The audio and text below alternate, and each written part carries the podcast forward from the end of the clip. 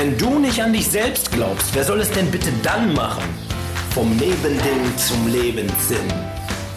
Es ist dein Leben, es ist also dein Weg.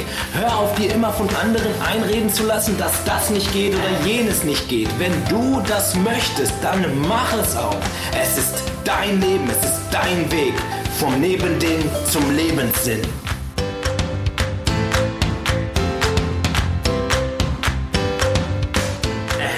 Herzlich willkommen zu Vom Nebending zum Lebenssinn. Das ist die aller, allererste Folge und ich muss ganz ehrlich sagen, ich bin wirklich ein wenig aufgeregt und das war ich ähm, lange nicht mehr. Das hat mehrere Gründe.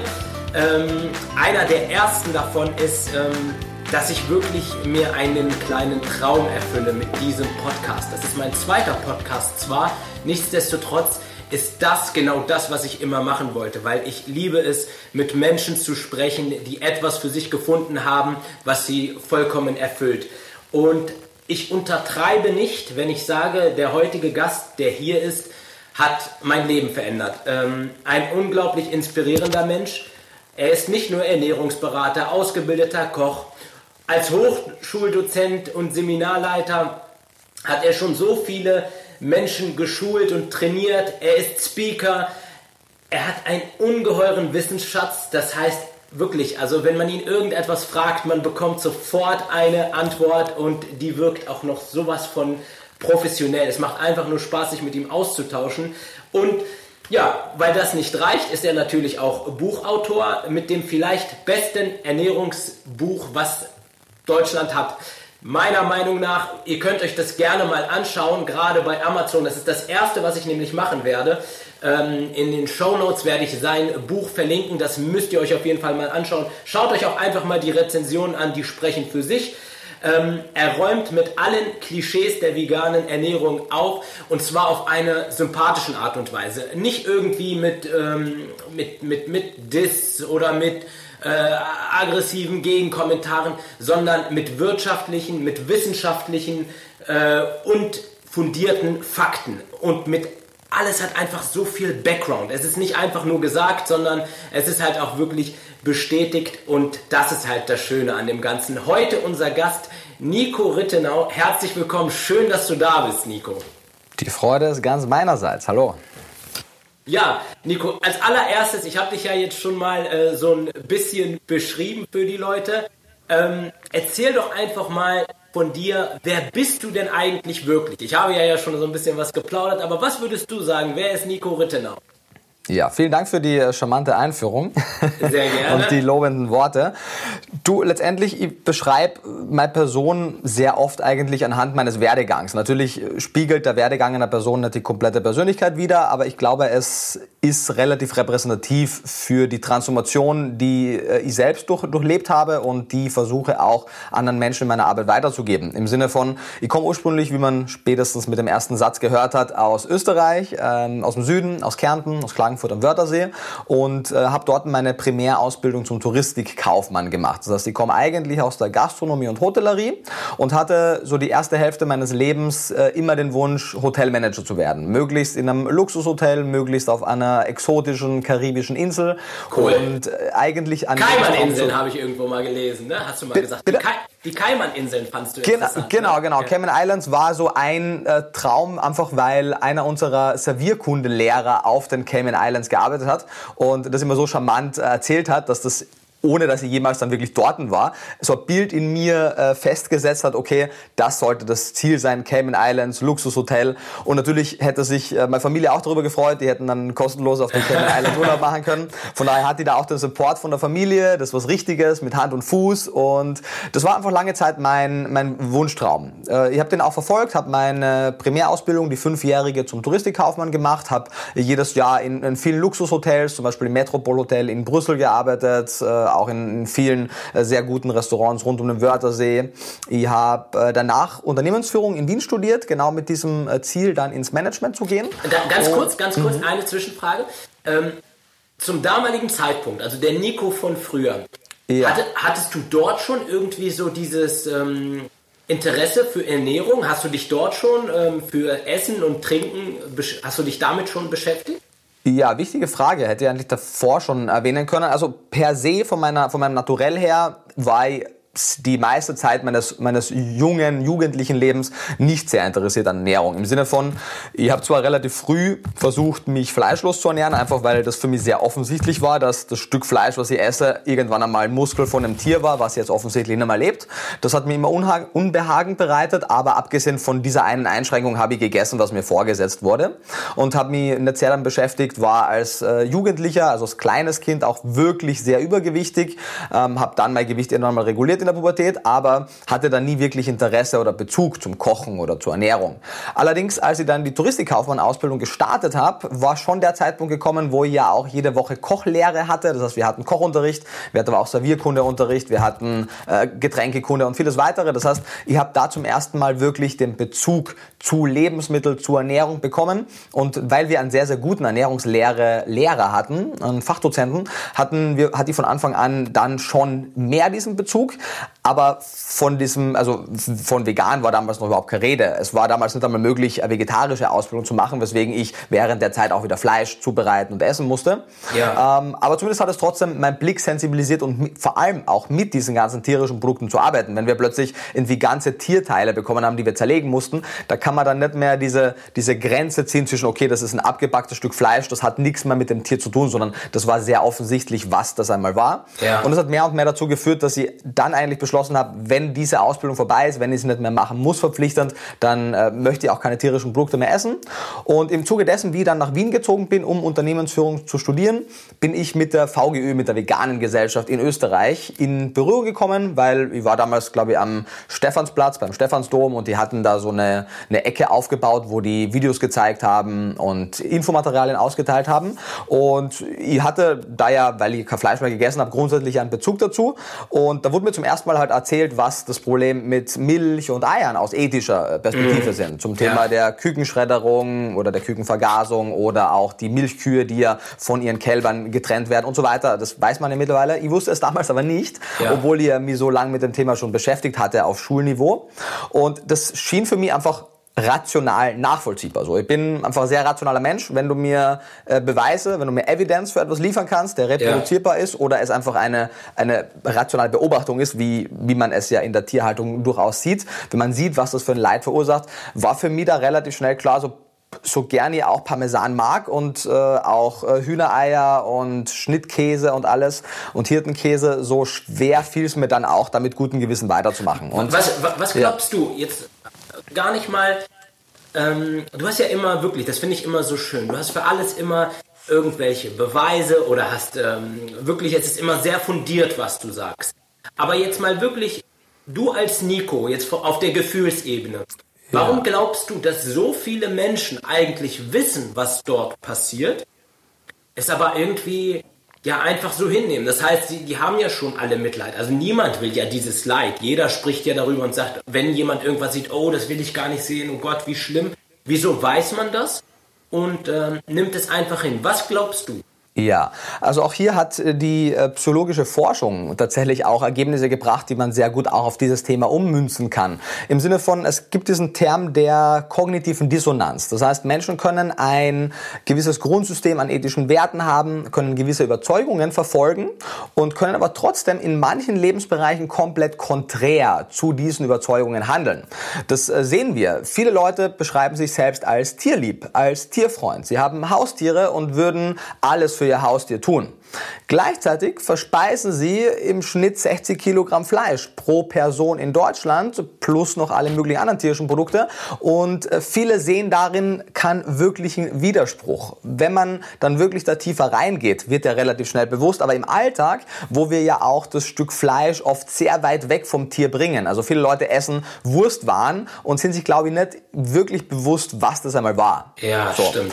Ähm, und auch das, vor allem natürlich auch das etwas unsichtbare Leid Zeit in der Hühner, also in der, in der, in der Eierproduktion bei den Hühnern oder auch in der Milchproduktion bei den Kälbern, das kriegen kriegen wir ja tatsächlich nicht mit und im Gegenteil, die Werbung suggeriert ja auch das genaue konträre Bild ja. von Kühen auf der Weide, von glücklichen Tieren und natürlich, wir wollen es ja auch glauben. Plus, wir haben seit jeher, Generation nach Generation nach Generation, ja dieses Bild auch mitbekommen. Also auch ich bin ja aufgewachsen mit der, der Kerninfo, tierische Produkte sind ein zentraler Bestandteil unserer Gesundheit, wichtig für eine ausgewogene Ernährung und das war schon immer so und äh, gibt da auch nichts daran auszusetzen.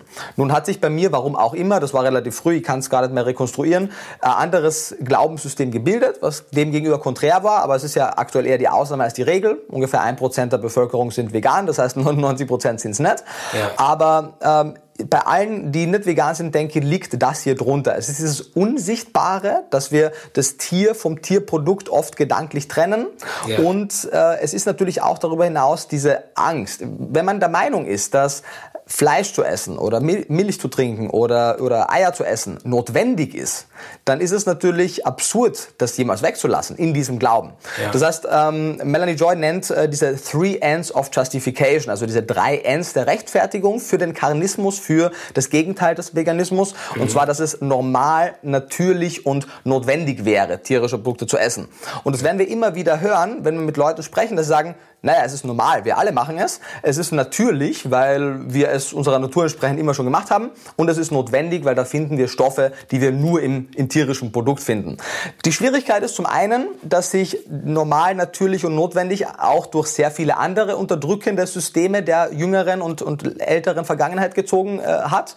Das heißt, wenn wir jetzt an die Unterdrückung von, von anderen Ethnien äh, denken, wurde da auch sehr oft über normal, natürlich und notwendig mhm. gesprochen. Das heißt, das hat diesen sehr unangenehmen Beigeschmack aus dieser Richtung.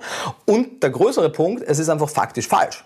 Es ist nicht notwendig, tierische Produkte zu essen. Die Literatur ist seit mehr als einem Jahrzehnt da sehr deutlich. Viele Fachgesellschaften haben seit über zwei Jahrzehnten. Das ja. älteste ist 2003, okay, es sind noch nicht ganz zwei Jahrzehnte, aber mit 17 Jahren durchaus schon lange Zeit, haben wir gute Daten, dass es nicht notwendig ist, tierische Produkte zu essen.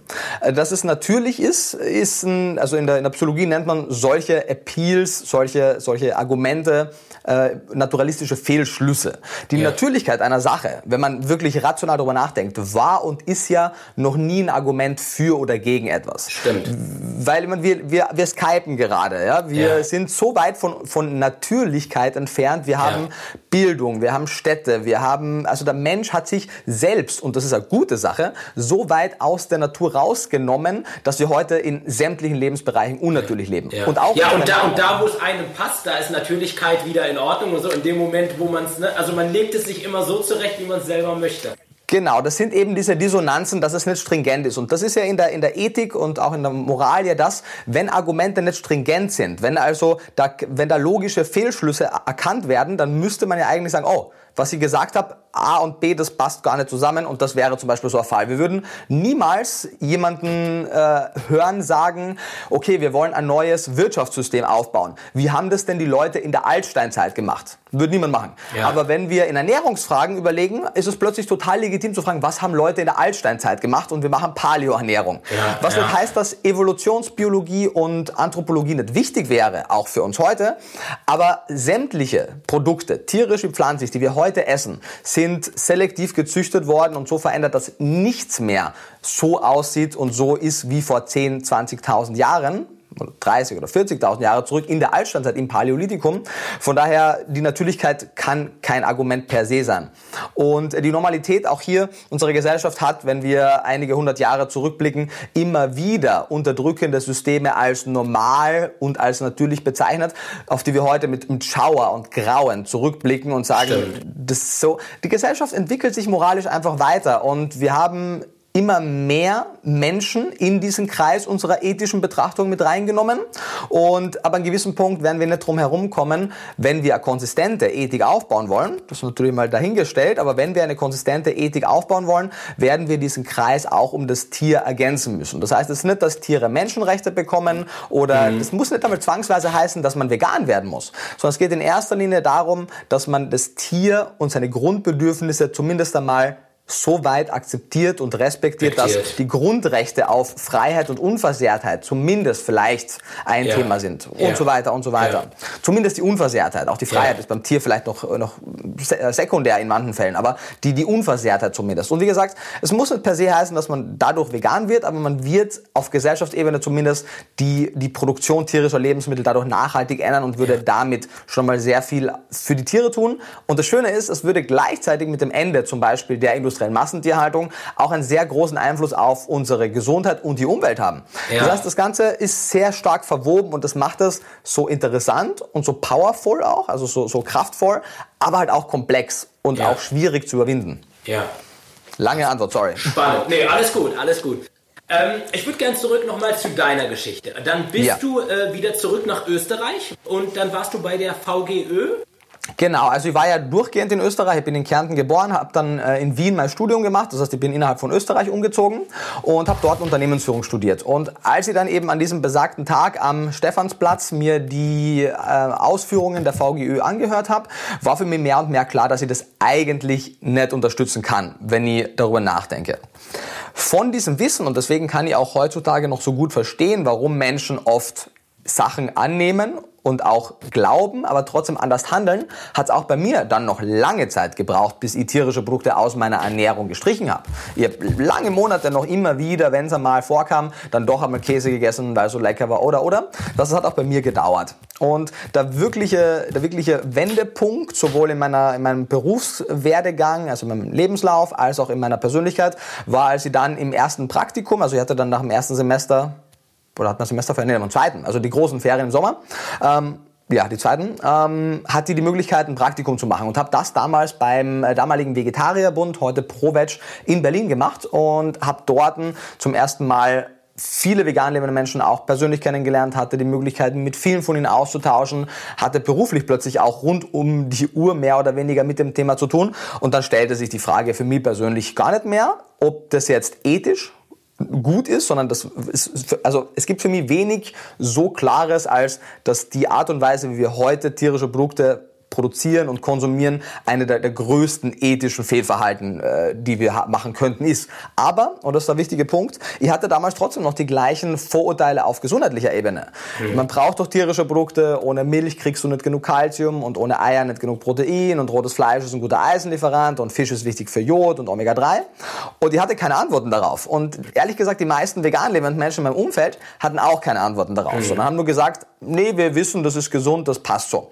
Und ich fühle mich, wie du ja schon mehrmals betont hast, nicht sehr wohl damit, wenn jemand mir solche Antworten gibt. Deswegen gebe ich auch selber solche Antworten nicht, sondern habe deswegen angefangen, Ernährung zu studieren. Berufsbegleitend damals im Bachelor, weil ich wollte ja trotzdem eigentlich was anderes beruflich Das heißt, ganz kurz, ganz kurz, mhm. darf ich einmal ganz kurz einhalten. Tatsächlich war es, ja, ich will's, ich nehme einfach mal gerne die Begrifflichkeit, so ein bisschen so das Nebending, ne, wo du irgendwie selber für dich Antworten suchen wolltest, wo du dann aber im Endeffekt, ja, wenn man jetzt schaut, wo du jetzt bist, so eine, ja, so eine, ja, quasi ein neues Leben sich für dich geöffnet hat. Würdest du das unterschreiben? Genau, also es wurde, äh, um deine Worte zu bemühen, vom Nebending zum Lebenssinn. Genial. Schön, ich danke dir. genau. Ähm, also wie gesagt, damals habe ich das einfach für mich privat gemacht. Ich wollte einfach nicht nur glauben, sondern auch wissen, wie Ernährung funktioniert und ob ich mich wirklich vegan ernähren kann oder ob ich da in eine komplette Sackgasse renne. Und meine Meinung dafür war offen. Hätte es sich herausgestellt anhand der Datenlage, dass eine vegane Ernährung für mich nicht geeignet wäre oder für andere Menschen nicht geeignet wäre, für gewisse Lebensphasen nicht geeignet wäre, du, dann würde ich das heute auch genauso weitergeben. Die Datenlage zeigt allerdings, und darüber können wir vielleicht später noch sprechen, dass wenn man es gut zusammenstellt, eine vegane Ernährung in jeder das, Lebensphase das, funktioniert. Das hat, das hat mir so imponiert bei dir. Das, das, das hat mir so gefallen bei deinen Videos. Das heißt, ähm, für die Leute, die sich das jetzt wirklich mal anschauen, empfehle ich euch äh, wirklich, äh, Nico sich auch mal bei YouTube anzuschauen. Der bringt jede Woche ein neues Video und ähm, es ist nicht einfach so, ernährt euch vegan unbedingt so und so, sondern es wird halt auch wirklich, manche Sachen werden halt auch kritisch hinterfragt. Worauf musst du achten? Also es wird nicht so auf die leichte Schulter genommen, sondern ähm, verschiedene Nährstoffe, ob es nun Kalzium ist, ob es nun Eisen ist, ob es nun B12 ist, sondern man, man geht da wirklich auch kritisch und streng an manche Sachen ran und, zu sagen, und dann, wo man wirklich am Ende sagt, ah, okay, gut, das heißt, das und das muss ich wirklich beachten und es, ähm, es ist halt nicht einfach nur äh, eine Propaganda oder man propagiert nicht eine bestimmte Richtungsform, sondern man ist wirklich sehr sachlich, realistisch und ähm, ja, das finde ich, das, das hat mir selber so gefallen. Das hat mich, also das hat bei mir total gefruchtet und hat mich wirklich letztendlich ähm, ja auch dazu geführt, das so weiterzumachen, weil ich muss selber eingestehen, ich bin ja tatsächlich ein Lügner, würde ich sagen. In, in einer Sache bin ich wirklich ein kleiner Lügner gewesen. Ich gehöre zu den Menschen, die immer gesagt haben, ja, also wenn ich mal Fleisch kaufe, dann ist es immer nur Bio und ich hole wirklich nur, also die Kuh, die geschlachtet wurde, die ich esse, die hatte das Traumleben. Also ich gehörte auch zu diesen Menschen. Und die Realität war tatsächlich anders, weil wenn es manchmal doch schnell gehen musste, hat man doch mal was Abgepacktes geholt. Und, ähm, und da habe ich mich dann halt auch irgendwann selber ertappt gefühlt. Weil von den Grundargumenten her, wir haben auch Veganer in unserem Freundeskreis, konnte ich nie irgendwie was dagegen sagen, weil ich genauso sehe. Also ich habe das schon voll verstanden, nur dieser Genuss, dieser Fleischgenuss, ich war damals einfach nicht bereit, den aufzugeben, weil ich dachte, ich verzichte halt auf so viel Lebensqualität. Und ja, dem ist aber überhaupt nicht. Ja, bin ich ganz bei dir. Also ich freue mich natürlich, dass das auch äh, auf, auf Resonanz stößt, die, die Herangehensweise. Wenn es nicht machen würde, würde es zeigen, dass ich offensichtlich nicht effizient kommuniziere, was mich wundern würde, weil Menschen mögen es ja nicht, wenn man ihnen Dinge vorschreibt. Jetzt mhm. Corona-Krise ist ein bisschen eine Ausnahme, dann nehmen zum Glück zumindest viele Menschen dankbar die Einschränkungen an, weil es zu unserem Wohl ist. Allerdings sehen wir auch, wie viele Leute es nicht machen mhm, und dann ja. über Aluhut-Argumente bemühen. Ähm, grundsätzlich mögen es Menschen nicht in ihrer Freiheit eingeschränkt zu werden. Das ist ein natürlicher Drang des Menschen und es ist auch gut, dass wir das äh, respektieren. Und deswegen ist es so wichtig, eben nicht zu missionieren, sondern äh, zu informieren. Weil, und auch generell, wenn überhaupt, zu reformieren. Und das kann man aber nur tun, wenn man informiert. Und ich sehe meine Aufgabe in erster Linie Linie nur in einem Aspekt, nämlich ich bin Vermittler von der wirklichen Primärwissenschaft, also von den Forschungen, von den Aufsätzen und Artikeln der Wissenschaftler, die keine Privatperson jemals, oder die wenigsten Privatpersonen jemals lesen werden, hin zu genau diesen Privatpersonen. Es geht darum, das zu übersetzen, aufzubereiten und so zu präsentieren, dass es in kleinen Häppchen irgendwie verdaubar ist, intellektuell. Und was Leute daraus dann rausziehen, kann ihr eh nicht beeinflussen, egal wie sehr ihr es auch versuchen würde. Vielleicht würde man das kurzfristig bei manchen Menschen schaffen, aber was, worauf ich eigentlich plädiere und worauf ich hoffe, ist, dass Menschen dann, wenn sie die genügend Informationen haben, auch fundierte Entscheidungen treffen treffen können. Solange wir die Informationen nicht haben, können wir keine fundierten Entscheidungen treffen. Und ich möchte einfach nur ein Entscheidungshelfer sein. Ja, genial. Aber du bist auch mehr als das. Du bist auch ein Stück weit mittlerweile Person des öffentlichen Lebens. Du bist Social Media sehr aktiv. Eine Vorbildfunktion, würde ich sagen. Wie sehr bist du ähm, ja, es ist ja quasi noch etwas Zusätzliches zu der Ernährung dazu, ist jetzt halt wirklich diese Vermittlung dieser Information via Social Media. Ähm, wie ist das für dich? Hast du, findest du da mittlerweile Spaß dran? Ist das für dich komisch, merkwürdig? Erzähl doch mal ein bisschen was darüber. Ja, also grundsätzlich einmal bin ich für die sozialen Medien, die auch ihre Schattenseiten haben, ohne Frage, aber grundsätzlich sehr dankbar, was jetzt meinen Bereich angeht, weil wir haben durch die sozialen Medien, egal worüber wir sprechen, wir haben durch die sozialen Medien die Möglichkeit, ohne irgendeine dritte Vermittlerplattform direkt an die Menschen ranzukommen. Wo selbst in meinen Anfangstagen, wo ja Social Media auch schon groß war, aber trotzdem habe ich gemerkt, dass sich da auch in den letzten Jahren bei mir viel getan hat. Ich bin nicht mehr darauf angewiesen, ob irgendein Magazin Magazin meine Inhalte abdruckt oder ob irgendein Fernsehsender anklopft und gerne was über das Thema machen möchte. Was insofern immer schwierig war, weil im Fernsehen jede Sendeminute teuer ist und dadurch Informationen immer sehr stark begrenzt und zusammengestampft werden. Nee, wir haben heute die Möglichkeit, die Informationen direkt an die interessierten Leute zu bringen und mit Medien wie Podcasts sogar die Möglichkeit, Stunden und länger über ein Thema zu sprechen. Mit äh, YouTube die Möglichkeit, tatsächlich auch in Videoform und wir machen es ja immer so, dass wir auch bei, bei jeder Aussage immer die Primärquellen einblenden, sodass Leute immer sehen, woher die Information kommt. Das wir haben durch YouTube diese Möglichkeit, wahnsinnig äh, multimedial auch diese Informationen und auch bildlich und hoffentlich dadurch auch spannender aufzubereiten. Und äh, durch Instagram und Facebook, wo wir natürlich auch Infografiken posten und so weiter, aber in erster Linie auch versuchen, an, an, an menschlichen Bezugspunkt darzustellen. Weil ich glaube, mit meiner YouTube-Persönlichkeit kann man sich deutlich weniger identifizieren oder auch connecten, weil ich da einfach starr mehr oder weniger einfach Inhalte präsentiere. Auf Social Media, in den Stories, in den Postings sieht man zumindest einen, einen, kleinen Teil aus unserem Alltag und, ja. und wenn wir unterwegs sind und so weiter.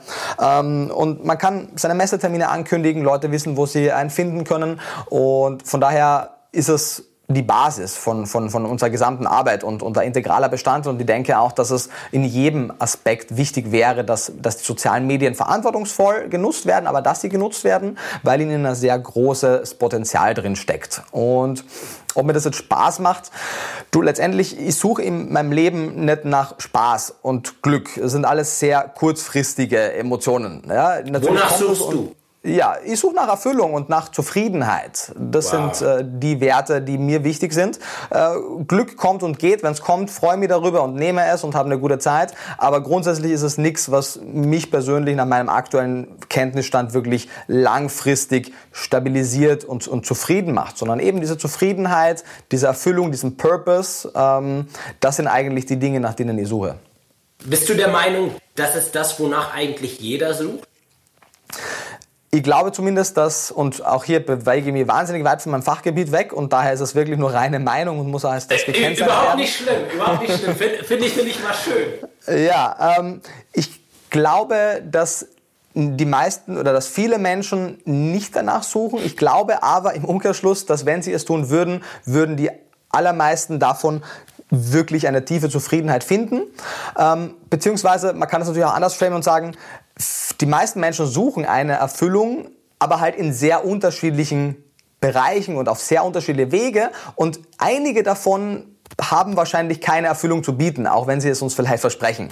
Ja. Und ich denke, wenn wir als Gesellschaft insgesamt mehr an an Dingen arbeiten würden, die größer sind als wir selbst, ja. so dass wir nicht von Tag zu Tag leben, sondern wirklich versuchen, zumindest ist das was wir versuchen, wirklich ein ein Vermächtnis aufzubauen, etwas, was uns überdauert, was äh, ein Thema, sei es jetzt Ernährung, könnte aber auch alles andere sein, ein Thema, was gesellschaftlich große Relevanz hat, ähm, so in die Mitte der Gesellschaft äh, zu transportieren, dass es wirklich gesellschaftsverändernd wirkt. Das ist ja. ein Riesenziel und mal gucken, wie weit wir das dann wirklich irgendwann schaffen, aber das ist zumindest das Ziel. Und ich merke, dass sich dadurch zumindest bei mir sehr viele Fragen erübrigt haben. Also wie alle Menschen natürlich war auch ich irgendwann einmal in der Position, wo ich gefragt habe, was ist eigentlich der Sinn des Lebens oder äh, was mache ich eigentlich hier oder Motivationstiefs hatte oder vielleicht einmal nicht so gute Laune über längere Zeiträume weg. Und all diese Neben Sächlichkeiten, also heute Nebensächlichkeiten, sind einfach kein großer Punkt mehr, weil ich stehe in der Früh auf und es stellt sich eben nicht die Frage, was mache ich, sondern es ist ganz klar, was der heutige Tag bieten wird und wir machen natürlich auch, wir machen Sport, wir gehen auch mal raus, also nicht so, dass wir rund um die Uhr arbeiten, auch wenn wir viel arbeiten, aber es gliedert einfach den Tag ganz anders, in einer gute Art und Weise.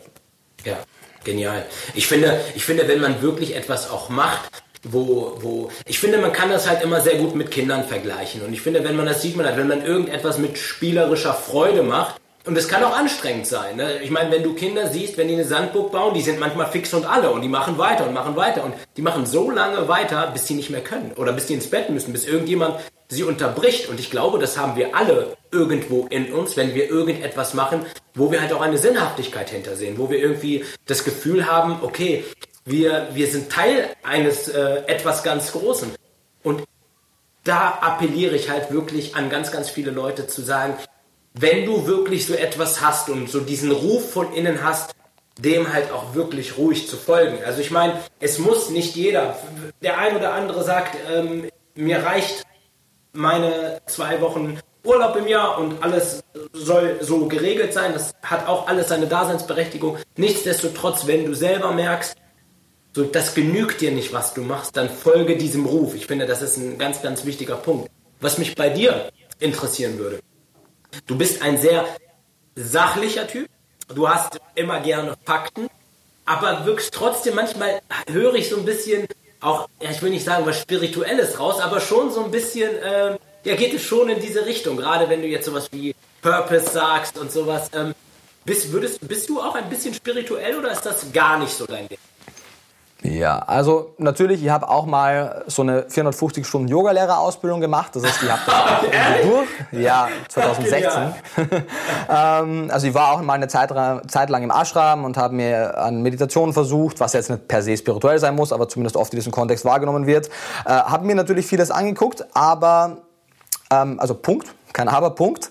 Ähm, ich habe für mich noch keine wirkliche Definition dafür gefunden. Für mich persönlich löst Spiritualität wenn du, also wenn du mich fragst, ob ich spirituell bin, löst es in mir ehrlich gesagt eher aus, dass ich mit Nein antworten möchte. Ja. Vielleicht assoziiere ich aber etwas mit Spiritualität, was du nicht assoziierst. Ja. Ähm, per se würde ich, also per se bin ich mal Agnostiker. Das heißt, ich, ich finde jetzt äh, Religionen für mich ähm, ja. nicht so sinnstiftend, bin aber ja. natürlich total offen und äh, respektiere jegliche Religion, aber finde da also für mich weniger was, was, was mich berührt und von daher auch, also ich sehe einfach sehr, sehr viel Potenzial im Menschen. Und das ist es, was mich vielleicht auf eine spirituelle Art und Weise auch berührt, im Sinne von, wenn wir uns angucken, zu, zu welchen uneigennützigen Taten Menschen in der Lage sind und, und welches Potenzial in der Menschheit ruht, wenn wir uns angucken, was eine kleine Handvoll von wirklich verrückten Menschen, von Elon Musk über Jordan Peterson, you name it, wenn wir uns angucken, was so eine kleine Handvoll Menschen bewirken können, dann ist es für mich so unaussprechlich, was wir wirklich bewirken könnten, wenn wir uns als Gesellschaft mehr als einsehen würden. Natürlich ja. sind viele von diesen, von diesen Dingen sind auch Binsenweisheiten und vieles davon wird auch in einem spirituellen Kontext aufgenommen.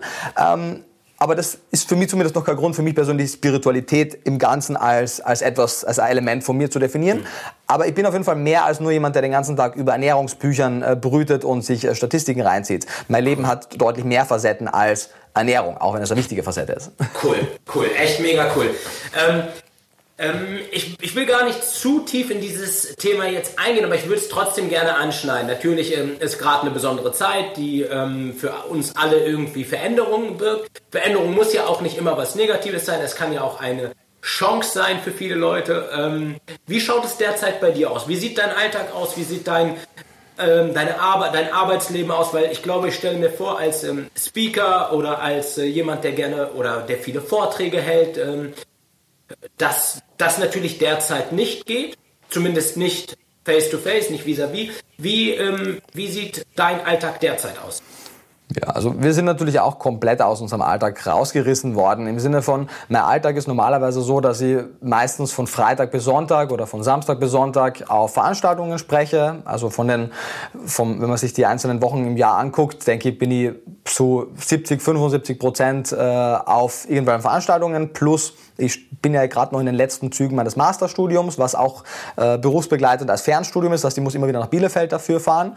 Und bin also, wenn ich jetzt gerade auf einer Veranstaltung bin, auf der, auf Uni. Das heißt, mehr oder weniger das ganze Jahr eigentlich jedes Wochenende weg. Und äh, unter der Woche haben wir meistens auch eine ganze Reihe an Veranstaltungen, ähm, Vorträgen und die die Zeit, die wir haben, die zwei, drei Tage in der Woche, sind halt dann sehr dicht gepackt mit Büroarbeit. Also wir machen ja jede Woche YouTube-Videos. Wir brauchen ungefähr einen halben Tag zur Vorbereitung, noch einmal ungefähr eineinhalb Tage, um das Ganze dann zu finalisieren. Also sagen wir so zwei Tage für ein Video. Das heißt, wir sind da schon mal ganz gut beschäftigt. Und ansonsten natürlich, ich, meine, ich schreibe ja kontinuierlich zumindest aktuell Bücher. Also Vegan Klischee, das erste kam 2018 im September raus. Relativ bald danach haben wir es nochmal überarbeitet. Dann haben wir mit dem Vegan Klischee Kochbuch begonnen. Jetzt kommt im Herbst das dritte Buch, an dem wir jetzt gerade schreiben, was wir ähm, im Juni abgeben. Und das heißt, aktuell ist mein, mein Alltag vor Corona sehr dicht gepackt gewesen, sehr im, positiven Sinne auch sehr intensiv. Also ich mochte das sehr gerne. Ähm, hab, hat mich weniger überfordert als beflügelt. Das hat mir sehr viel Freude bereitet. Schön. Und, und mir hat das natürlich jetzt auch den Boden unter den Füßen weggerissen. Also es ist ähm, eine ganz andere Situation und ist nicht einfach. Wir machen halt das Beste daraus. Wir haben wahnsinnig viel Geld natürlich auch verloren und auch wahnsinnig viele Möglichkeiten verloren. Es kam kurz vor Corona unser neues Buch raus, was sich in der ersten Woche und den ersten zwei Wochen äh, wahnsinnig gut verkauft hat. Dann wie alles natürlich auch ein Stück weit eingebrochen ist. Ähm, ähm, aber wir nutzen die Zeit, um am neuen Buch zu schreiben, meine Masterarbeit zu schreiben, äh, mehr Sport zu machen, ähm, e-, etwas mehr zu schlafen vielleicht, weil wir nicht immer auf die Menge an Schlaf kommen, normalerweise, die wir vielleicht äh, brauchen. Wie, wie, lange, wie lange schläfst du im Normalen und wie lange schläfst du gerade? Ja, also gerade äh, sind was man, also ich stelle mir einen Wecker, ich wache meistens kurz vorm Wecker auf, aber mein Wecker klingelt jetzt aktuell meistens acht Stunden, nachdem ich ins Bett gehe. Das heißt, okay. ich stehe meistens so plus minus um sieben auf und kurz davor meistens bin ich dann wach. Und normalerweise, ich, also ich verstehe natürlich, wie wichtig Schlaf ist. Es gibt auch großartige Bücher, wie Why We Sleep zum Beispiel. Yeah. Das heißt, ich, ich opfere meinen Schlaf, wenn es nicht unbedingt notwendig ist, nie. Aber so normalerweise ist es schon eher so sieben Stunden, bisschen okay. weniger, einfach aus Zeitgründen. Und jetzt ist es eben etwas mehr. Also unter sechs Stunden auf Dauer schlafe ich nie, weil ich weiß, wie verrückt es ist, das auf Dauer zu tun. Ja. Okay. Genau. Und an, ansonsten, das heißt, du bist jetzt wirklich, du schreibst deine Masterarbeit, du äh, bist dabei, das nächste Buch zu schreiben. Das heißt, du konzentrierst dich auf Sachen, die du halt gut von zu Hause erledigen kannst. Vielleicht halt auch so ein Termin wie heute, eine Podcast-Sendung. Das bietet sich ja in, zum jetzigen Zeitraum alles sehr gut an. Was genau. erwartest Und YouTube. Du? Und YouTube, ja, genau. Verzeihung. Genau. Ähm, das heißt, was denkst du, was passiert genau danach? Das heißt, ich meine, es wird wahrscheinlich nicht so diesen einen Tag geben, wo, wo es heißt, so alle Türen auf und es geht wieder los. Aber ich glaube schon, dass man, dass es so einen Punkt geben wird, wo die Lockerungen so weit gehen, dass man wieder ähm, ja, ein großes Stück Richtung Normalität machen kann. Wie geht es dann erstmal weiter für dich? Ja, also ich meine, bis wirklich Veranstaltungen in der Größe, wie normalerweise auf denen Sprecher wieder stattfinden dürfen, kann es, denke ich, gut sein, dass es vielleicht erst Ende dieses Jahres oder Anfang nächsten Jahres sein wird.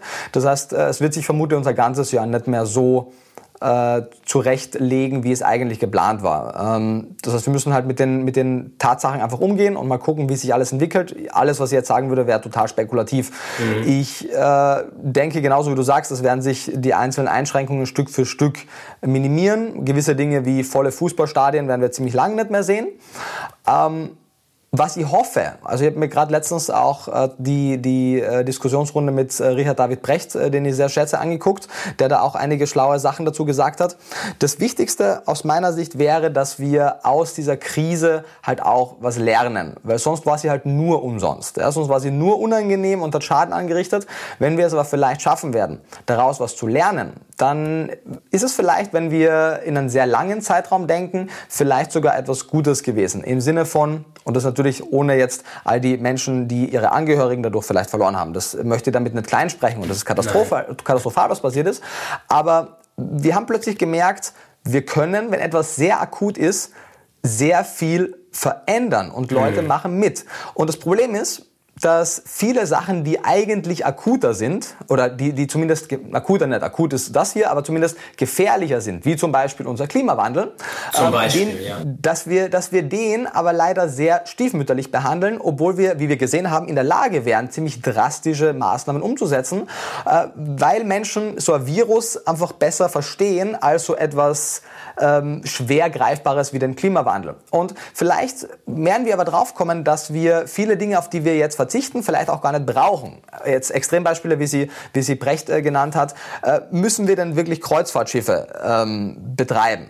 Oder ähm, müssen wir denn wirklich industrielle Massentierhaltung betreiben? So als kein Beispiel von ihm, aber ich denke, es ist ein wichtiges Beispiel, denn auch wenn Corona definitiv nicht aus der industriellen Massentierhaltung stammte, wird genauso wie beim Klimawandel ein zweites großes Problem übersehen. Und äh, das wird auch von der WHO neben, also Klimawandel ist in den Top 5 Gefahren für die Menschheit der WHO ziemlich weit oben. Lass es Platz 1, 2 oder 3 sein. Und auf Platz 5 sind die Antibiotikaresistenzen. Das heißt, äh, dadurch, dass wir etwa 70 Prozent der weltweiten Antibiotika in die industrielle Massentierhaltung geben, fördern wir damit das Potenzial, dass gewisse Keime durch diese übermäßige Gabe von Antibiotikern und diese falsche Gabe und willkürliche Gabe Resistenzen entwickeln können. Ja. Und das könnte uns in einem nicht so wahnsinnig unwahrscheinlichen Szenario in mehr oder weniger eine Zeit vor der Entdeckung der Antibiotika zurückwerfen, bevor Penicillin entdeckt wurde. Und damit könnten äh, Krankheiten, die wir heute ganz einfach behandeln können, plötzlich schwer, sehr schwer behandelt werden, äh, behandelbar werden. Und auch andere Zoonosen. Weil, wie gesagt, Corona ist äh, eine Zoonose, die nichts mit der industriellen Tierhaltung zu tun hatte, aber äh, zum Beispiel eine der, der vier oder fünf äh, Grippeviren, die für unsere Grippe sorgen, äh, wurde vom Rind auf das Schwein, vom Rind auf den Menschen übertragen. Wir wissen oder wir, wir vermuten, dass HIV durch den Konsum von Affenfleisch äh, verursacht wurde. Hepatitis C ist ein Thema, was eine Zoonose ist, vom, von Tier auf Mensch übertragen. Das heißt, äh, das sind natürlich alles noch hypothetische Szenarien, aber auch selbst ein Christian Drosten, der ja jetzt während Corona sehr prominent immer äh, zitiert wurde und auch, und auch berichtet hat, hat in der Vergangenheit schon gesagt und wurde auch jetzt darauf angesprochen, dass er die industrielle Massentierhaltung als eine der Gefahren für genau sowas sieht. Das heißt, ich hoffe sehr, dass die Welt daraus vielleicht, also dass wir die, die Zeit nach Corona nutzen, um sowas vielleicht auch zu besprechen. Und wie gesagt, da geht es nicht darum, dass man vegan werden muss, aber man könnte ja endlich einmal Forschungsgelder in Zellkulturfleisch stecken, mhm. sodass wir die industrielle Massentierhaltung zumindest dadurch beseitigen können und Leuten trotzdem Fleisch geben können.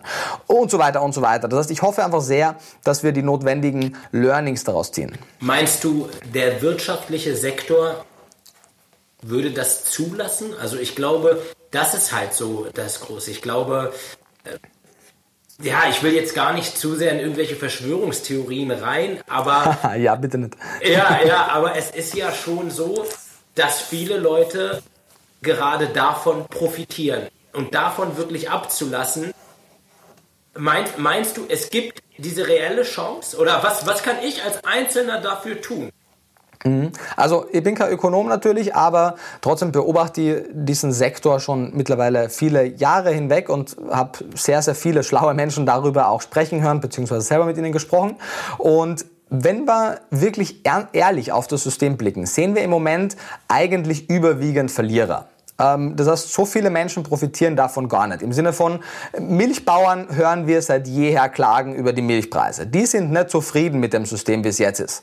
Äh, wenn wir uns angucken, was für Trauma zum Teil bei Schlachthofmitarbeitern ausgelöst wird durch ihre Jobs, was wir da für ungelernte Kräfte reinholen, die teilweise wirklich äh, menschenunwürdige Bedingungen haben müssen in der industriellen Massentierhaltung. Aber selbst auch Beispiele, die nicht so extrem sind. Grundsätzlich haben wir dieses Discounter-Denken für auch Tiere tierische Produkte, was dazu führt, dass wir diese Produkte einfach so minderwertig produzieren müssen, dass da, also natürlich der Handel hat da äh, sicherlich bei allen Produkten, und das ist das Ding, äh, dem ist es wurscht, was er verkauft, der verkauft halt einfach Produkte, aber ich glaube, dass wir, dass wir Systeme ziemlich bald finden könnten, wenn die Technologien dafür da wären, und deswegen brauchen wir Forschungsgelder jetzt, ein System zu schaffen, in dem so gut wie niemand verliert. Also wenn wir jetzt zum Beispiel ein System wie die Cellular Agriculture, also die, die zellbasierte Landwirtschaft uns angucken, wo es in erster Linie darum geht, äh, das, das Tier zumindest zu großen Teilen, nicht komplett, aber zu großen Teilen aus dem Produktionsprozess rauszunehmen und äh, Milch, Eier, Fisch, Fleisch äh, und normales Fleisch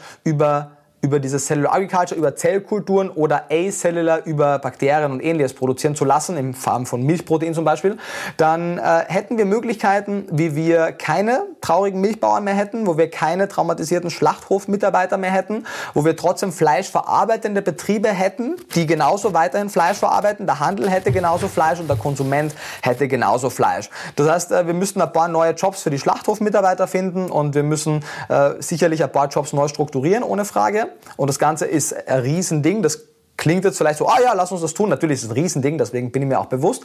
Aber ähm, also während beim, wenn wir jetzt wirklich davon ausgehen würden, dass wir den Veganismus zu Ende denken und, und, und für, ein, für eine vegane Welt plädieren, dass das tatsächlich, da sehe ich sehr viele Gegenkräfte, die tatsächlich da äh, sehr, sehr wenig Interesse daran haben. Äh, das ist ja der Grund, warum ich nicht denke, dass es passieren wird in absehbarer Zeit, auch wenn die Rate der vegan lebenden Menschen steigt und das ist großartig und ich empfehle das ja auch. Aber ich bin trotzdem Realist und weiß, äh, dass die vegane vegane Welt nicht eintreten wird. Ich bin aber so weit äh, Positivist, dass ich denke, dass die Menschheit mit fortschreitender Technologie entdecken wird, dass es ziemlich barbarisch und rückschrittlich ist, für Fleisch ein Tier zu töten. Und ja. zwar auch fernab der ethischen Argumente. Es ist einfach ja. unwirtschaftlich, wie viel ja. Fläche und Wasser wir da rein, äh, also wie viel Fläche wir, wir verbrauchen oder besetzen, wie viel Wasser wir verbrauchen, wie viel Futtermittel wir verbrauchen, äh, wie viel CO2 vor allem die Wiederkäuer ausstoßen und was wir am Ende für ein Produkt daraus kriegen. Das ist einfach unwirtschaftlich. Und deswegen denke ich, dass wir da zukünftig einen besseren Weg finden. Sehr gut, wir hoffen es. Wir hoffen es. Das klingt ja wirklich sehr, sehr positiv. Ähm, was ich ich würde gerne mit dir nochmal zurück zur Ernährung kommen. Wir haben hier einen Experten und ich würde gerne für die Hörer, ähm, die jetzt vielleicht wirklich noch sehr weit davon entfernt sind, gerne mit so ein paar typischen Klischees aufräumen. Beziehungsweise würde gerne einfach mal mit dir die äh, durchquatschen. Ich Bitte. hoffe, sie hängen dir nicht schon zum Halse heraus. Aber. Nee, ähm, alles gut. So, ähm, eines der Sachen, mit denen ich sofort konfrontiert wurde, war, Mensch, ähm, vegane Ernährung, das ist doch eigentlich gar nicht, so ist der Mensch doch gar nicht konzipiert. Ähm, dir fehlt doch, du, du hast doch bestimmt einen Eisenmangel und B12 ist so der Klassiker. B12 geht, das kannst du ja nur durch tierische Produkte zu dir nehmen. Was würdest du jemanden, der jetzt sagt, ich bin gerade vegan und ich habe keine Antwort darauf, was soll ich denn den Leuten sagen? Was würdest du dem empfehlen oder was würdest du dem sagen, was er antworten könnte und was würdest du ihm empfehlen, wie sollte er handeln, um, falls es wirklich so ist, ähm, ja, dieses Problem halt nicht zu haben? Ja, also grundsätzlich lässt sich sagen, der menschliche Körper hat einmal kein Bedürfnis nach gewissen Lebensmitteln, sondern hat Bedürfnisse nach gewissen Nährstoffen. Essentielle Nährstoffe, die für unser Überleben notwendig sind, die wir brauchen, aber nicht selber produzieren können. Und deswegen ja. müssen wir sie über die Nahrung zuführen. Das ist einmal eine der wichtigsten, fundamentalsten Erkenntnisse. Und dann stellt sich die Frage, liefern tierische Produkte unter diesen essentiellen Nährstoffen, also unter den Mineralien, Vitaminen, Fettsäuren, Aminosäuren, liefern tierische Produkte Stoffe, die essentiell, also überlebensnotwendig sind, die wir nur über sie bekommen. Und wenn wir uns das angucken, sehen wir nein. Und das ist einmal eine wichtige Grundvoraussetzung, dass Veganismus überhaupt in der Theorie einmal denkbar wäre, weil es kein Monopol auf gewisse Nährstoffe unter den tierischen Produkten gibt. Das ist einmal die wichtigste Grunderkenntnis. Dass es dann... Mega, mega. Den Satz müsste man sich eigentlich noch mal rausschreiben. Richtig, richtig gut. Okay, Entschuldige, weiter. Sehr gerne, klar. Ähm, dass es in, in manchen Fällen, wie zum Beispiel, worüber wir dann auch später noch sprechen können, beim B12 äh, manchmal kritisch sein kann, hängt in erster Linie damit zusammen, dass unsere aktuelle Lebensmittelproduktion, die unterschiedlichsten Produzenten von Lebensmitteln, nicht auf die Bedürfnisse von vegan lebenden Menschen eingestellt sind. Und deswegen haben wir einige Produkte nicht zur Verfügung, die in einer optimalen Welt den Nährstoffbedarf des Menschen ziemlich einfach pflanzlich decken könnten, weswegen wir zum Beispiel als Zwischenlösung im Moment sagen, nimm bitte zum Beispiel Nahrungsergänzungsmittel mit B12 oder eine angereicherte Lebensmittelquelle. Aber nicht, weil wir der Meinung sind, dass es nicht anders möglich wäre. Wir wissen, durch die richtigen Fermentationstechniken mit Propionibakterien oder dem Lactobacillus reuteri können wir in Sauerkraut äh, fünfmal mehr B12 reinkriegen wie in Rinderleber. Das ist gar kein Thema. Es wird nur nicht gemacht im Moment. Und deswegen äh, hier noch, also deswegen empfiehlt auch die DGE im Moment eine vegane Ernährung, zumindest für Kinder mit, mit sehr großer Zurückhaltung, beziehungsweise rät davon ab. Nicht, weil es nicht möglich wäre, sondern weil sie sagt, okay, die meisten Menschen interessieren sich mehr für ihr Smartphone als für ihre Ernährung, plus gewisse Nährstoffe haben wir aktuell in der Nahrungskette des Menschen in Deutschland in der veganen Ernährungsweise nur bedingt. Deswegen empfehlen wir es nicht. Nicht, weil es nicht möglich wäre. Ähm, und wenn wir, also der erste Punkt zu den Nährstoffen wir gesagt, können wir natürlich auch die Frage beantworten, äh, ist der Mensch denn wirklich darauf angewiesen? Also eine Sache, können wir die Nährstoffe kriegen? Okay, da haben wir gesehen oder sehen wir auch, in der veganklische Idee haben wir Kapitel nach Kapitel dazu, dass das möglich wäre. Und wenn wir uns die Evolution des Menschen angucken, und auch hier, ich bin weder Anthropologe noch Evolutionsbiologe, aber ich habe Wrangham und, und Zück und viele weitere gelesen, dann äh, sehen wir, dass tierische Produkte in der Evolution des Menschen durchaus eine relevante Rolle gespielt haben. Äh, das haben sie in erster Ligne durch ihre Energiedichte, durch ihre Proteindichte und äh, der Hauptgrund, warum sie eine wichtige Rolle spielten, war in Kombination mit der Entdeckung des Feuers und der Nutzung des Feuers. Das heißt, ohne Frage gab es einen Zeitpunkt oder Zeitspanne, lange Zeitspanne in der Evolution des Menschen, wo Fleisch und andere tierische Produkte eine relevante Rolle gespielt haben. Das Gehirnwachstum, was aber oft angesprochen wird, ist aller Wahrscheinlichkeit nicht darauf hinaus, äh, darauf zurückzuführen. Wenn wir uns nämlich angucken, wie unser Gehirn funktioniert, dann ist es ein grundsätzlicher Glukoseverbrenner. Also was das Hirn möchte, sind Kohlenhydrate, sind Zucker und wir finden in Fleisch und anderen tierischen Produkten keine Zucker. Milch ist das einzige tierische Lebensmittel und Honig, wo wir in relevanten Mengen Zucker für unser Gehirn finden. Das heißt, äh, wenn wir das zu, zu Ende spinnen und uns überlegen, was denn in der Zeit des Gehirnwachstums noch mit unserer Ernährung passiert ist, sehen wir, dass es vor allem das Kochen und Erhitzen von stärkehaltigen Wurzeln und Getreiden war, was jene zuerst einmal langkettigen Kohlenhydrate, die Stärke gebracht hat, die wiederum im Organismus zu Glucose abgebaut werden konnte, die unser glukosehungriges Hirn mit den richtigen Nährstoffen versorgen konnte. Unser Gehirn besteht zwar aus großen Teilen aus Fett, vor allem auch viel DHA, das heißt, es ist nicht abzusprechen, dass der Konsum dieser Fettsäure nicht auch wichtig wäre, aber es ist ein wichtiger Punkt, dass wir auch das anerkennen, was der Treibstoff des Gehirns ist. Das ist ein wichtiger Punkt. Und eben Rangham, der weit davon entfernt ist, ein Veganer zu sein ähm, und sich auch manchmal sogar darüber lustig macht, über gewisse extreme rohvegane Ernährungsweisen. Äh, das Thema, also das Buch Feuerfangen kann ich sehr empfehlen von ihm, Catching Fire im Englischen. Okay. Äh, plädiert auch ganz klar dafür, dass es vor allem diese Kochhypothese ist, die unser Gehirn befeuert hat. Das heißt, wir hätten noch so viel Fleisch roh essen können, das hätte einfach von der Verdaulichkeit her gar nicht die Rolle spielen können, die es hat. Denn was ist passiert? Der Mensch hat über das Kochen, und das ist der größte Treiber unserer menschlichen Evolution, deswegen bin ich auch äh, großer Kritiker von reinen Rohkosternährungsweisen, das Kochen hat als größter Treiber unserer Evolution unsere, unsere teilweise Externalisierung des Verdauungstraktes befeuert. Soll heißen, wenn wir Lebensmittel kochen, externalisieren wir damit einen Teil unserer Verdauungsarbeit. Wir machen Lebensmittel leichter verdaulich durch das Kochen, weil wir Zellulose aufbrechen, weil gewisse Proteine schon den denaturieren und so weiter. Und äh, dadurch hatten wir plötzlich mehr Nettoenergie aus den einzelnen Lebensmitteln zur Verfügung. Wir konnten plötzlich unsere Verdauungsorgane reduzieren. Je größer ein Verdauungsorgan ist, desto mehr Energie braucht es. Wir sehen, dass unser Dickdarm vor allem sich deutlich reduziert hat, weil wir nicht mehr so viel unverdauliche Ballaststoffe verdauen mussten.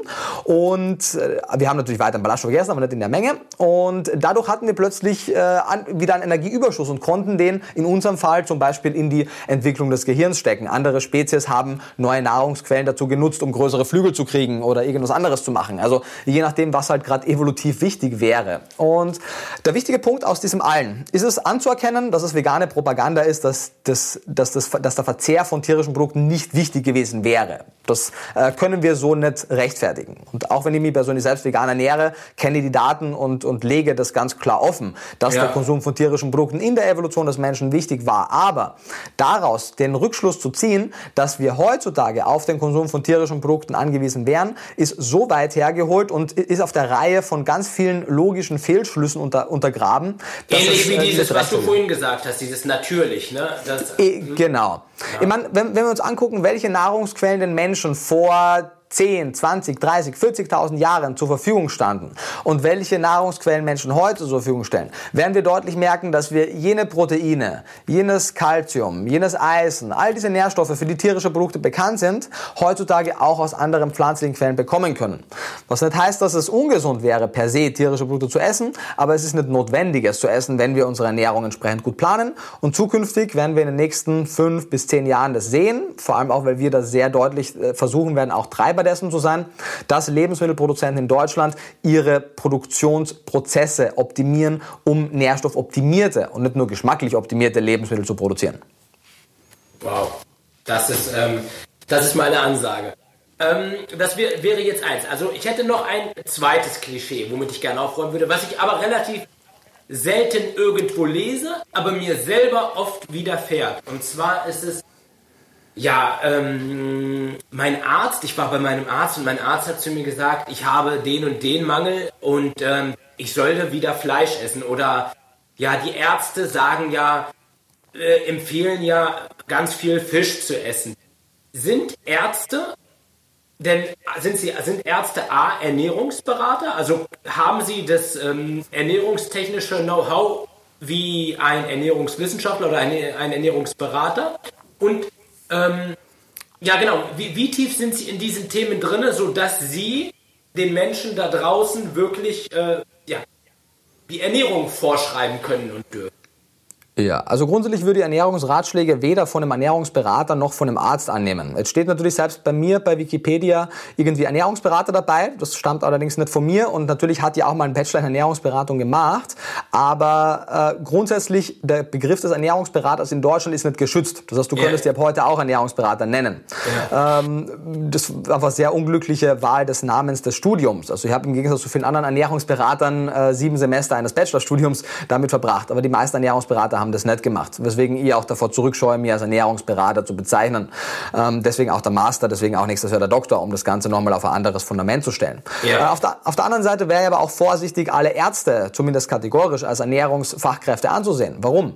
Wir haben da bessere Daten aus Amerika. Wir sehen aber, wenn wir mit Ärzten aus Deutschland sprechen, dass es auch nicht viel anders ist. Ärzte haben im Schnitt, es waren glaube ich 23,9 oder 25,9 Stunden Ernährung in ihrem gesamten Studium.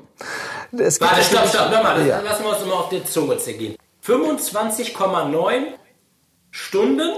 Ja, oder 23 oder 27, also in, in dem Bereich unter 30. Im, Im kompletten Studium? Ja. Das ist ja gar nichts. Richtig.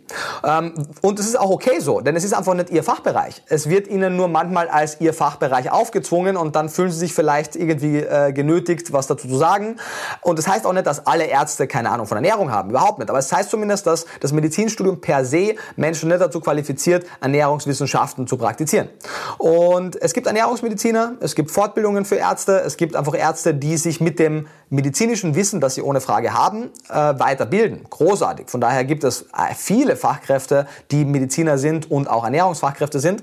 Aber es jetzt von jedem Allgemeinmediziner zu erwarten, wäre auf jeden Fall dem Stand der Mediziner Unrecht getan. Ich persönlich bin ja sehr großer Freund der Medizin, der Schulmedizin und entsprechend auch großer Befürworter von dem Ärztestand und äh, würde auch selber, wenn ich noch ein Leben hätte, noch Medizin studieren, aber äh, sehe halt auch die Begrenzungen und Limitierungen der, des Berufes Arzt. Und Ärzte sollten einfach nicht in die Verantwortung gezwungen werden, Ernährungsratschläge zu geben, denn dann kommen solche Dinge raus, wie du sie gerade zitiert hast. Dass ja. jemand, ähm, also wenn wir uns angucken, die meisten Leute, die machen keine Ernährungsberatungen mehr im Einzelgespräch, weil wir einfach keine Zeit mehr dafür haben, aber zu meinen Seminaren und auch manchmal noch bei den Kommentaren in YouTube-Videos ähm, weisen die Leute auf ihre äh, Testergebnisse hin, bei gewissen Bluttests, worauf dann Ärzte Empfehlungen geben. Nun sehen wir mal schon bei, bei Basics, wie zum Beispiel am Vitamin B12-Test, dass viele Ärzte nicht einmal den richtigen Test dafür ordern. Es gibt ja vier verschiedene B12-Tests. Wenn, äh, wenn Leute sagen, du hast einen Eisenmangel, muss man fragen, was hast du denn gemessen? Ja, es gibt ja auch hier drei, vier verschiedene äh, Werte für Eisen, von Ferritin über Serumeisen, Transferin-Sättigung und so weiter. Da gibt es ganz, ganz vieles. Und äh, dann natürlich die Frage, wenn man tatsächlich einen gut diagnostizierten diagnostizierten Mangel an einem Nährstoff hat, warum sollte man dann nur eine Lebensmittelkategorie dazu empfehlen, zu decken? Weil man, gerade zum Beispiel Eisen, ähm, die der Herr Professor, wie heißt er denn? Äh, äh, da, da, da. Nee, Sekunde, kurz nachgucken, weil er gerade wirklich wichtig ist. Ja. Professor, genau. Der Professor Dr. Äh, Klaus Günther von der Universität in Bonn hat ein Buch zum Thema Eisen geschrieben, in dem er noch einmal dieses Thema zum Beispiel äh, sehr, sehr detailliert aufbereitet. Wenn man zum Beispiel jetzt zum der Arzt sagt, so hey, dein Ferritinwert, der ein, ein guter Marker ist für die Eisenversorgung, am besten in Kombination mit anderen, sagt, der Ferritinwert ist so weit verringert, dass ein Eisenmangel vorliegt und wir müssen den ausgleichen. Dann ist einmal die erste Intervention tatsächlich eine, wenn kein schwerer Mangel vorliegt, eine ernährungstherapeutische und nur in manchen Fällen wird man supplementieren, um den Mangel auszugleichen. Auf Dauer wird man das aber immer über die Ernährung lösen. Supplements sollten nicht die Lösung sein auf Dauer. Ähm, und dann ist die Frage, ist es denn, also wenn man Mediziner fragt, in welcher Form liegt denn Eisen in Tieren und Pflanzen vor? Welche Rezeptoren und welche Trans oder Transporter, in diesem Fall besser gesagt, welche Transporter für die unterschiedlichen Bindungsformen von Eisen liegen denn im Körper vor?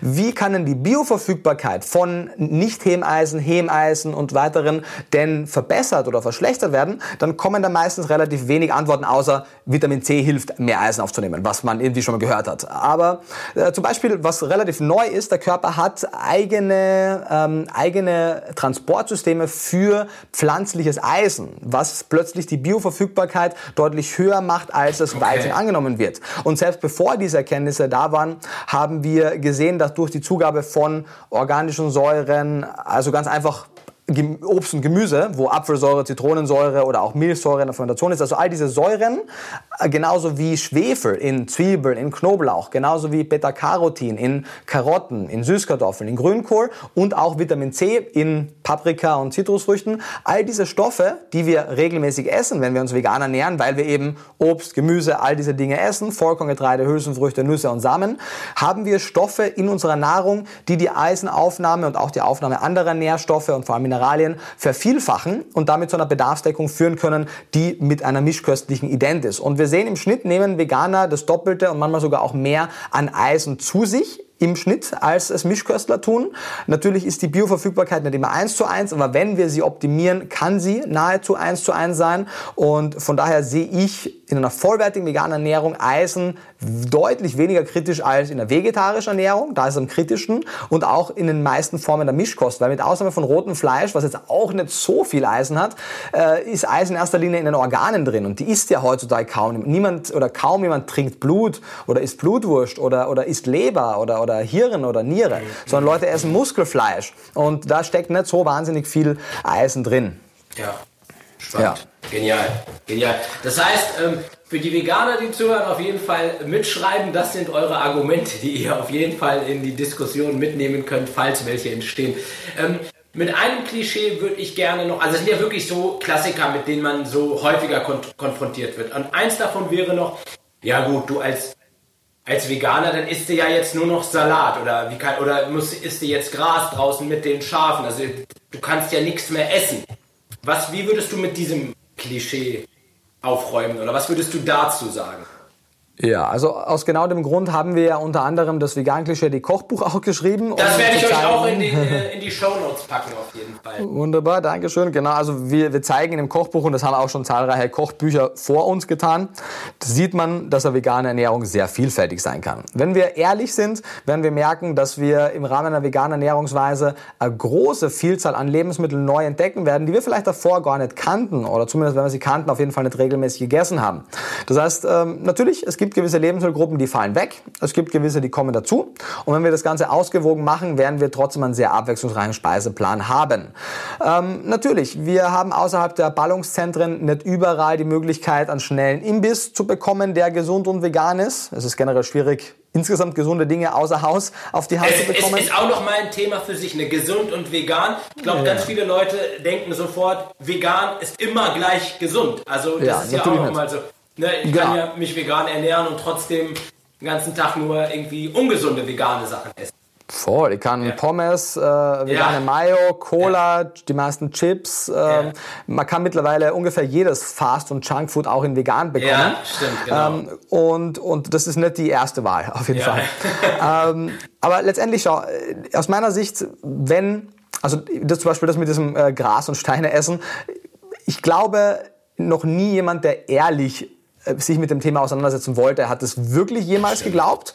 Äh, das scheint mir schon wirklich ein Argument zu sein von Leuten, die einfach irgendwelche Argumente hervorbringen, damit sie halt weiterhin mit gutem Gewissen nichts ändern müssen. Denn, was du, wenn du nicht möchtest, wirst du immer Ausreden finden und wenn du möchtest, wirst du Wege finden. Ja. Und der Weg hin zu einer ausgewogenen veganen Ernährung ist heute so leicht wie noch nie in der Geschichte zuvor. 1944 hat äh, Donald Watson von der Vegan Society zum ersten Mal das Wort vegan geprägt und noch nie seit 1944 1945 war es so einfach, sich vegan zu ernähren wie heute. Kann gibt, ich bestätigen. Äh, ja, es gibt so viele Ressourcen und Blogs, sei es der Veggies-Blog von Lea Green, Eat This von Jörg und Nadine ähm, oder auch von der Bianca Zapatzka, glaube ich, heißt die, die hat auch einen großartigen Food-Blog. Äh, Mega Bananenbrot, ja. Ein, ah. mega Rezept für ein veganes Bananenbrot. Nice. Ja. ja. also was du, also selbst wenn du sagst so, hey, ich bin äh, gerade irgendwie durch Corona wirtschaftlich so gebeutelt, dass ich mir nicht einmal ein Kochbuch leisten kann, gar kein Problem. Es gibt so viele großartige Rezepteblogs, die dir das völlig kostenlos auf dem Silbertablett präsentieren. Und ein bisschen kochen wird man äh, auf jeden Fall äh, spätestens dann lernen wollen und das sollte jeder Mensch lernen und ein bisschen was über Ernährung sollte man sich auch aneignen, ein paar Grundkenntnisse, aber man muss nicht Ernährungswissenschaften studieren, um sich vegan zu ernähren. Wir haben versucht, sowohl mit dem Theorie als auch mit dem Kochbuch für beides eine sehr fundierte Ressource zur Verfügung zu stellen. Äh, aus meiner Sicht sollten wir zukünftig vor allem an einem arbeiten, weil dann werden sich auch solche Fragen gar nicht mehr stellen. Wir, wir müssen neben einer Reformation unserer Lebensmittelproduktionsstätten aus meiner Sicht auch eine starke Reformation in unseren Lehrplänen, in den äh, Schulen herbeiführen. Denn wie können wir von Menschen erwarten, dass sie zukünftig, wenn sie erwachsen sind, kluge Essensentscheidungen treffen können, wenn die meisten von ihnen kaum Ernährungslehre im Unterricht hatten, wenn die allermeisten von ihnen niemals gelernt haben zu kochen Und wie sollen wir erwarten, dass Leute dann und dann wirklich kluge, rationale, fundierte Entscheidungen treffen? Und dann kann man sagen, naja, das ist nicht so wichtig, doch Dr. Walter Willett, einer der, der größten Anthropologen unserer Zeit, äh, nicht Anthropologen, äh, Epidemiologen unserer Zeit, einer der meist zitiertesten Wissenschaftler aus Harvard, ähm, hat in einem seiner Veröffentlichungen geschrieben, dass etwa 70 bis 80 Prozent der chronisch degenerativen Erkrankungen lebensstilbedingt sind. Das heißt, ein Lebensstil, der mit Bewegungsmangel, mit falscher Ernährung und anderen abträglichen Faktoren assoziiert ist. Das heißt nicht, dass Ernährung das Wundermittel für alles ist, aber es zeigt vor allem für chronisch degenerative Erkrankungen wie koronare Herzerkrankungen, aber auch die Schlaganfälle, die Stoffwechselerkrankungen wie Diabetes mellitus Typ 2, sehen wir sehr deutliche ernährungstherapeutische Verbesserungen. Und zwar nicht nur bei Veganen, sondern bei insgesamt jeder gesunden Ernährung insgesamt. Und aus diesem Punkt heraus, weil es einfach so ein riesengroßer Einfluss für unsere Gesundheit ist und weil es so ein riesengroßer Einfluss auf unsere Weltgesundheit, auf unser Klima, auf unsere gesamte Umwelt hat, wo das Klima ein Teil davon ist, ähm, sehen wir auch kaum einen Faktor, der so groß ist. Wenn wir uns die CO2-Treibhausgasemissionen angucken, die Zahlen schwanken hier von FAO zu anderen Quellen, aber selbst die, die konservativsten von ihnen setzen die industrielle Massentierhaltung mit all den Dingen, die da dranhängen, ungefähr mit dem Transportsektor gleich. Das heißt, es ist toll, dass wir weniger fliegen und weniger Auto fahren und so weiter, aber unser Mittagessen wäre die nächste Reformation, die wir angehen müssten. Ähm, dasselbe in Bezug Genial. auf ja, was so in Bezug auf die auf die äh, Rodung des Regenwaldes. Leute sagen Dinge wie dein Tofu zerstört den Regenwald, dabei gehen nur 2% der weltweiten Sojaernte zum Menschen direkt als Sojaprodukte. Über 80% gehen in die Tiernahrung, genau. Ähm, und natürlich dann kommt ein neuer Punkt, der worüber wir auch ein Video gemacht haben zum Thema Zoonosen und Antibiotikaresistenzen, ein weiterer Risikofaktor aus der industriellen Massentierhaltung. All diese Faktoren führen nicht dazu, dass die Welt sich jetzt vegan ernähren wird und das muss auch nicht das Ziel sein, aber es, all diese Faktoren führen dazu, dass wir wirklich auf einer tickenden Zeitbombe ist ein sehr drastisches Wort. Aber passend. Ja, und, ja. und die Zeit ist auch nicht genau festzulegen, aber wir, wir haben eine der größten Risikofaktoren für das gesunde und freie Überleben der Menschheit tatsächlich in der Hand und wissen es noch nicht wirklich oder handeln zumindest noch nicht so, als würden wir es wissen. Genial. Also ähm, wirklich, wirklich genial. Sehr, sehr schön. Ich werde diesen Part auch nochmal explizit rausschneiden und euch auch nochmal zeigen, weil das so mega wichtig ist und ähm, ja, so mega auf den Punkt gebracht. Ähm, man muss sich das halt auch jetzt jeder für sich alleine. Ich finde, so Ernährung im Allgemeinen ist halt so ein großes Thema und ich glaube, für jeden sollte das ein großes Thema sein, weil das ist halt, ob man nun sagt, es ist sogar ein Teil der Selbstliebe. Du hast jeden Tag die Entscheidung, morgens dich zu entscheiden, tue ich meinem Körper jetzt etwas Gutes und gebe ihm etwas, was, was, was mir selber gut tut, was mich nach vorne bringt, was meinen Körper nährt. Oder ich entscheide mich, ich gebe meinem Körper irgendwas, was meinen Zuckerspiegel in Himalaya jagt oder sonst irgendwie. Also das heißt, in dem Moment, wo du, du kannst dir am Tag überlegen, belohne ich mich selber, mich und meinen Körper, genieße ich diesen ja, Akt des Essens, also macht das, zelebriere ich das richtig, weil es halt so mega wichtig ist, oder ja, ist es mir halt völlig egal. Aber dann darf man halt auch nicht auf andere Leute mit dem Finger zeigen und sagen, Mensch, äh, das machst du falsch oder das fehlt dir oder das fehlt dir. Das finde ich halt immer so mega schade in diesen Sachen.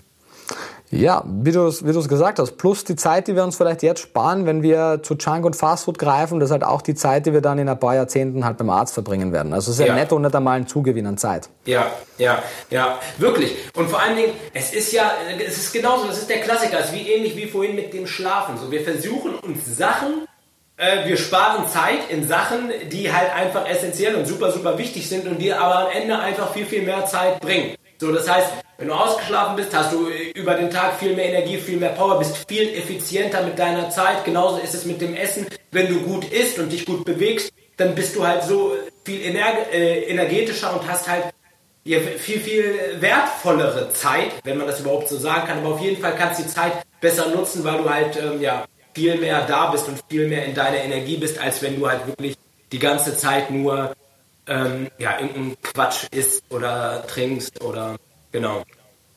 Ich kann ich äh, genauso unterschreiben. sehr gut, sehr gut, schön. Ich würde gerne, wir sind schon echt lange am Quatschen und ich hätte noch tausend Fragen, aber ich komme jetzt so langsam zu den letzten beiden Sachen, mit die, die ich gerne mit dir nochmal durchsprechen würde. Ähm, und zwar Jetzt gehen wir wieder so ein bisschen, ich will nicht sagen ähm, ins Spirituelle, aber jetzt gehen wir wieder so ein bisschen ins äh, Nachdenklichere. Und zwar, kennst du den Film Bucketlist? Ja. Genau. Der ah, cool. ist, ist es der auf Deutsch, das Beste kommt zum Schluss? Ja, genau, genau, mit Morgan mit, Freeman. Ja, genau. Mhm. Genau. Und wenn du jetzt wirklich die Nachricht bekommst, und ich hoffe, die bekommst du erst, wenn du 164 Jahre alt bist, dass es, äh, dass es mit dir so langsam zu Ende geht. Und du müsstest dir drei Sachen aufschreiben, die auf deine Bucketlist kommen. Welche drei Sachen würdest du dir aufschreiben? Welche drei Sachen würdest du gerne noch unbedingt erleben wollen? Gute Frage. Also äh, Bedenkzeit auf jeden Fall. Ja, also ja. vielleicht einmal vorab, äh, ich versuche ein bisschen Zeit zu schinden, um mir, um mir diese drei äh, Punkte zu überlegen, aber per se insgesamt einmal ähm, habe ich schon gemerkt, äh, seitdem äh, mein Nebending zum Lebenssinn wurde, mit deinen Worten, Mega. hat sich, hat sich äh, sowas wie eine Bucketlist für mich auch sehr stark relativiert. Also hättest du mir das vielleicht vor zehn Jahren gefragt, hätte ich dir ziemlich viele Dinge sagen können, die mir total wichtig gewesen wären, wo ich alles daran gesetzt hätte, das noch zu bekommen. Ähm, ohne dass ich mir jetzt an die Details erinnere, was das genau war, bin ich mir ja, ziemlich sicher, ja. dass das allermeiste davon heute einen, einen sehr geringen oder gar keinen Wert mehr für mich hätte. Ja. Ähm, ja. Soll heißen, äh, insgesamt sollte da, da, da, das Szenario eintreten. Ist unwahrscheinlich, ja. so soll das eintreten, gibt es zumindest nichts, wo ich sage, wenn das nicht noch passiert, dann habe ich okay. das Gefühl, dass sie, dass sie nicht gelebt hätte oder nicht ja. ausreichend gelebt hätte. Was nicht heißt, dass ich keine Träume und Ziele habe oder Dinge, die ich gern machen würde. Das überhaupt nicht. Aber es hat nicht mehr diese, diese zwingende und dringende Notwendigkeit. Ähm, genauso wie auch auch Zukunftsplanung. Ich meine, wir planen. Wir haben unsere nächsten äh, zwei Bücher schon geplant. Wir haben äh, Doku geplant. Also wir planen eineinhalb bis zwei Jahre im Vorhinein, aber nicht mehr mit diesem Drang, dass wir unbedingt Ziele erreichen müssen, um Ziele zu erreichen, um, um daraus etwas ziehen zu müssen, sondern wir sind eigentlich deutlich mehr im, im Prozess auch und im, im Moment, cool. wenn wir, wenn wir das machen. Aber also in, äh, grundsätzlich einmal ein wichtig, ein großer Punkt dieser Bucketlist wäre natürlich äh, Menschen zu treffen, die zum Teil entweder entweder schon kenne, aber einfach viel zu selten sehe, die nicht nur, weil sie mir Menschen nahestehen, sondern einfach aufgrund ihres, ihrer Arbeit, ihres Wirkens einfach sehr inspirierend und, und sehr einflussreich auf, auf meinen Werdegang waren. Natürlich würde ich mich gerne mit, mit vielen dieser Menschen noch einmal treffen, bevor es dann vielleicht das letzte Mal ist. Und zwar aus allen Bereichen, also sowohl aus, aus, aus der Wissenschaft als auch aus äh, der Kultur, Musik etc. gibt es äh, großartige Menschen überall, die, die, wenn irgendeine Möglichkeit bestünde, gerne noch treffen wollen würde. Ähm, da würden mir auch mehr als drei einfallen. Also ich könnte das auch alles wen, Leuten. Wen aus dem Musikbereich? Würde mich mal interessieren. Ähm, also ich bin von, von Anfang an großer Fan äh, von, von Sprechgesang, also von, von Rapmusik. Was das gibt's doch nicht. Also ehrlich, das ist ja cool. Ja. Das ist ja witzig. Ja, ich habe ich habe äh, früher auch als, als Musikjournalist gearbeitet, ähm, ganz früher.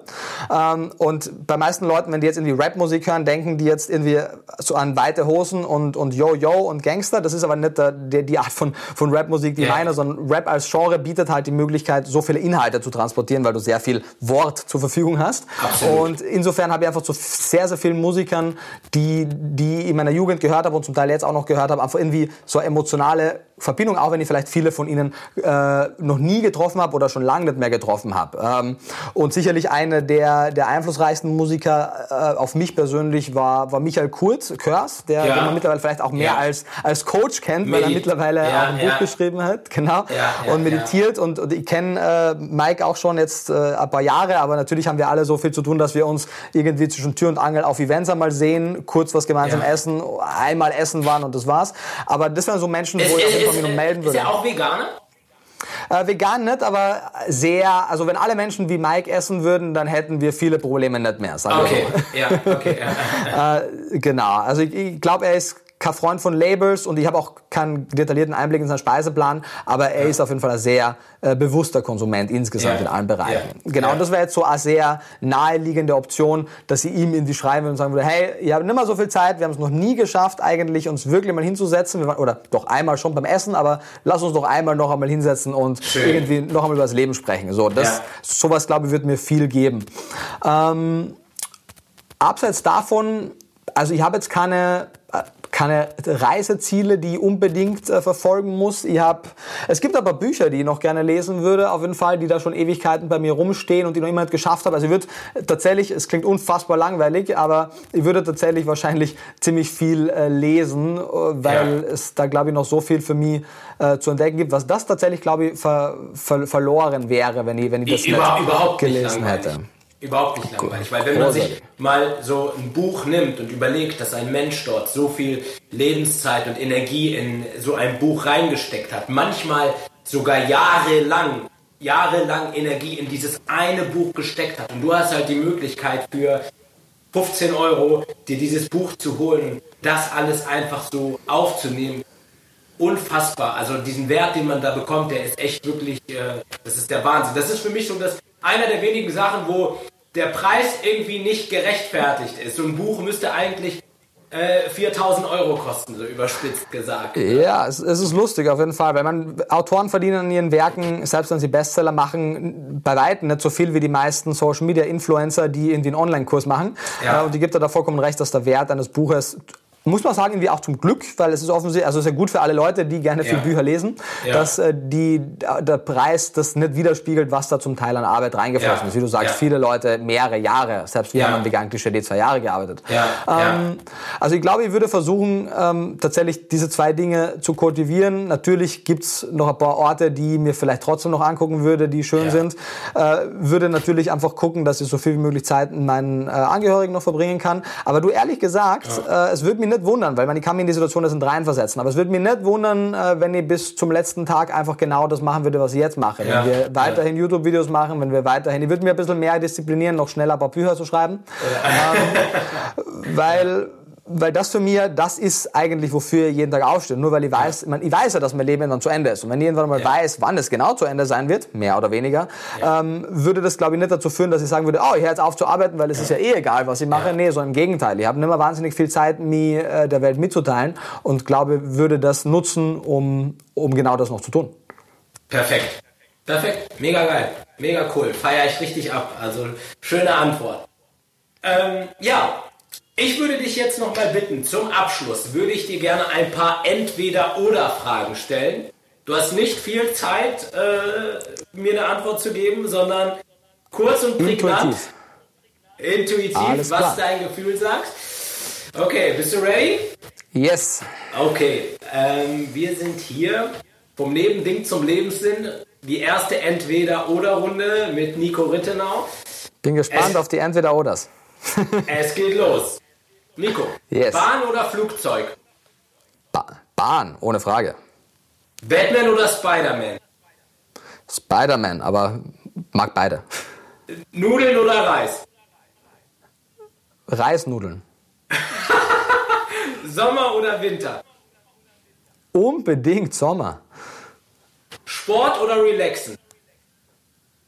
Sport. Arbeit oder Freizeit? Ich kenne das zweite nicht.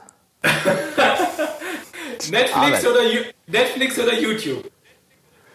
YouTube. Dorf oder Stadt? Stadt. Apple oder Samsung? Äh, Apple, auf jeden Fall. Und jetzt die Fragen aller Fragen. Und jetzt bin ich gespannt. Hummus oder Mandelmus?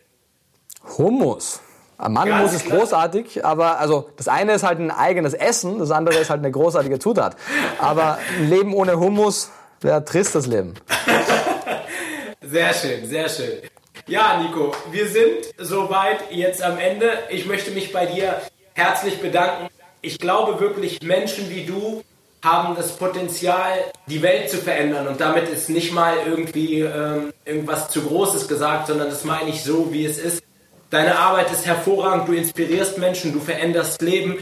Und ich würde mir wünschen und gehe auch ganz stark davon aus, dass du das in der Art und Weise weitermachst. Ich begleite dich auf deinem Weg als Fan, als Freund, als Konsument und möchte mich viel, also wirklich nochmal herzlich bedanken für deine kostbare Zeit, die du mit uns hier verbracht hast.